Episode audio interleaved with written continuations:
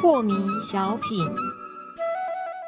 张讲师您好，有一位听众朋友，他想请教讲师，他说啊，那是不是在静坐站桩的时候啊，我只要觉得很难耐，这个就叫情绪吗？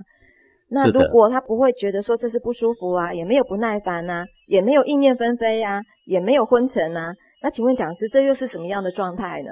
嗯，什么样的状态？问你应该比较清楚。你已经说完了，你就说他既也不昏沉，然后呢，他也不难耐，他也就不觉得难过。嗯，哎，这个你已经把状态说完了，不是吗？啊，不过呢，我要来解释一下这个题外话了，就是说，当你觉得非常难耐的时候，是不是有情绪？有啊，难耐这两个字当然就是情绪。对，然后你会疑惑说，那难道用你们的方法，身体都不会难过吗？脚不会酸吗？不会抖吗？不会没力气吗？会啊。不会苦吗？这些都会。嗯。但是呢，跟不懂这个心法的人差异在哪呢？就是全然接受的时候，即使在酸的当下，也非常怡然自得。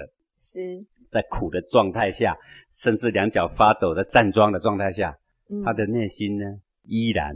完全的接纳，毫无分别取舍，是他一样怡然自得。嗯，就是跟这个常人来说，少了一个忍耐，少了一个浮躁，是少了这个情绪。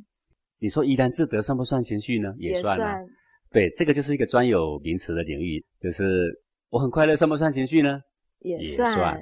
不过我们现在所指的情绪指的是负面的啦。嗯哼。哦，就是说，我觉得有点苦，这样算不算情绪？算负面情绪的，啊，这都算。那么，这个学习黄庭禅深入的时候呢，即使在你去割草啦，你去工作，大太阳下，你非常浮躁的情况下，这个身体会有很多的呃浮躁会产生，对不对？对。你在浮躁下依然怡然自得，这样不好解释。我想，呃，这是一个练习题哦。每个人都必须亲身经历，好好的去锻炼。是。啊，而后呢，才能够慢慢有所体会。